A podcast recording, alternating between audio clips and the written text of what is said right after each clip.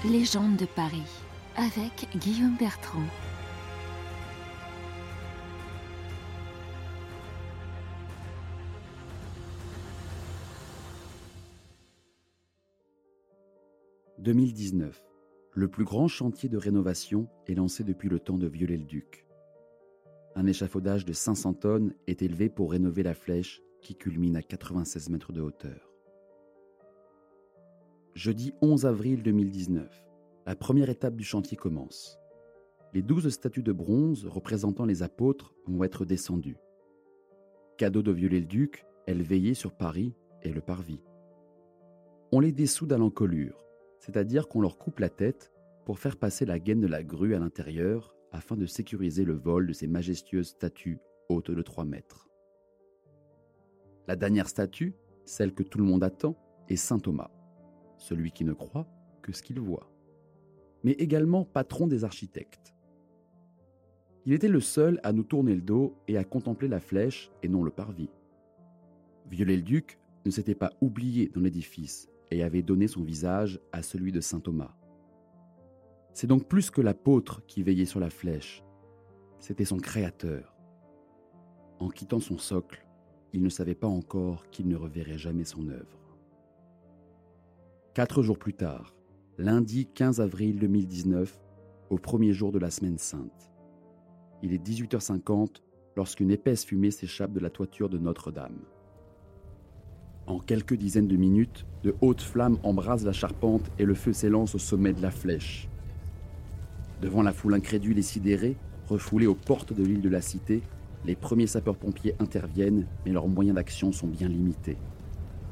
Il faut faire venir des Yvelines, les plus grandes pompes à eau du pays. Elles ne culminent qu'à 46 mètres, alors que la flèche s'élance à 96 mètres et les tours à 69 mètres. S'engage alors la bataille de Notre-Dame. Alors que les premiers pompiers se sont aventurés dans les tours de la cathédrale, à 19h50, la flèche dévorée par les flammes s'effondre et emporte avec elle une partie de la voûte. Pendant que la foule crie son horreur, le souffle de l'effondrement referme violemment les lourdes portes de la cathédrale, ainsi que celles des tours, coinçant ainsi les pompiers à l'intérieur. Les journalistes et les riverains sont mis à contribution pour permettre la réouverture des portes et libérer les hommes prisonniers de ce bûcher. C'est une véritable vision d'apocalypse, cette croix de feu dans le ciel de Paris. Les gargouilles crachent et suffoquent dans des râles venus d'une autre époque. La charpente de Notre-Dame brûle sous nos yeux impuissants. Cette forêt, faite de 1300 chênes, était le plus grand ensemble de charpenterie jamais édifié. Chaque poutre était taillée dans un arbre qui avait germé au temps de Charlemagne. Témoins d'une histoire millénaire, leurs cendres se mêlent ce soir à une pluie de plomb en fusion. Considérant la charpente comme perdue, au nom de la part du feu, les efforts se concentrent désormais sur les tours où des premières flammes apparaissent dans celles du nord. Si le feu prend la charpente des beffrois, les cloches et bourdons de plusieurs tonnes se décrocheront à leur tour et entraîneront avec elles l'ensemble de la façade et tout ne sera plus que cendres et gravats. Le général des sapeurs-pompiers annonce que l'avenir de la cathédrale se joue désormais à 30 minutes. Alors que plus de 400 pompiers sont déjà sur place, il faut envoyer un commando de 6 sapeurs équipés de 32 kg de matériel chacun à l'intérieur de la tour nord où le feu se propage. L'échec de la mission les condamne à une mort certaine.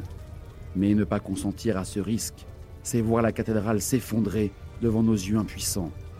Le président de la République donne son aval, car il le sait, les sapeurs n'ont qu'une devise, sauver ou périr. En moins d'une heure, face à une chaleur approchant les 800 degrés et dégageant d'importantes fumées toxiques, les pompiers parviennent à faire reculer le feu. À 22h50, la bataille est gagnée.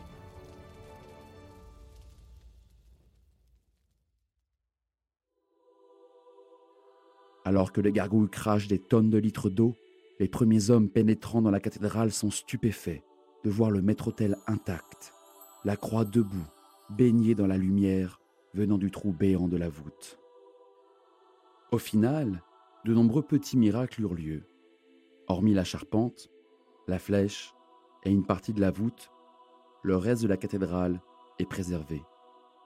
Néanmoins, une restauration titanesque s'annonce les vitraux des rosaces, l'orgue, le maître-autel, la Vierge du Pilier, les grands mets et le trésor furent sauvés.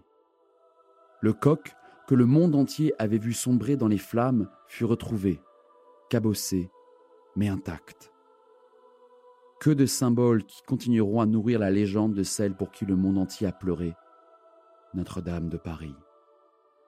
Car oui, je suis persuadé que vous avez tous été surpris par l'émotion que cet incendie a générée dans nos cœurs et celui du monde entier.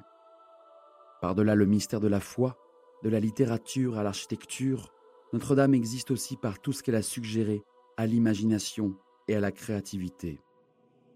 Véritable métronome des Français, elle sonna les grandes heures du pays, mais aussi les plus tragiques, et fut un refuge à celui qui demandait asile. Mais une fois venu le temps du feu et des larmes, voici venu celui de la reconstruction.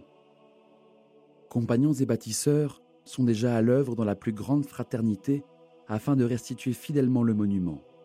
Pour ce faire, ils font preuve d'un savoir-faire et d'une connaissance issue d'un passé profond et transmis à travers les âges.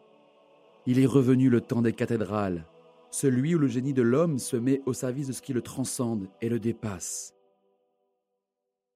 Dressée au cœur de Paris depuis plus de huit siècles, tel un vaisseau dans la nuit, elle a décidément su affronter toutes les tempêtes. Notre-Dame outragée, Notre-Dame brûlée, Notre-Dame martyrisée, mais Notre-Dame sauvée. Découvrez toutes les légendes de Paris par Guillaume Bertrand aux éditions Webedia Books et écoutez les épisodes du podcast sur toutes les plateformes.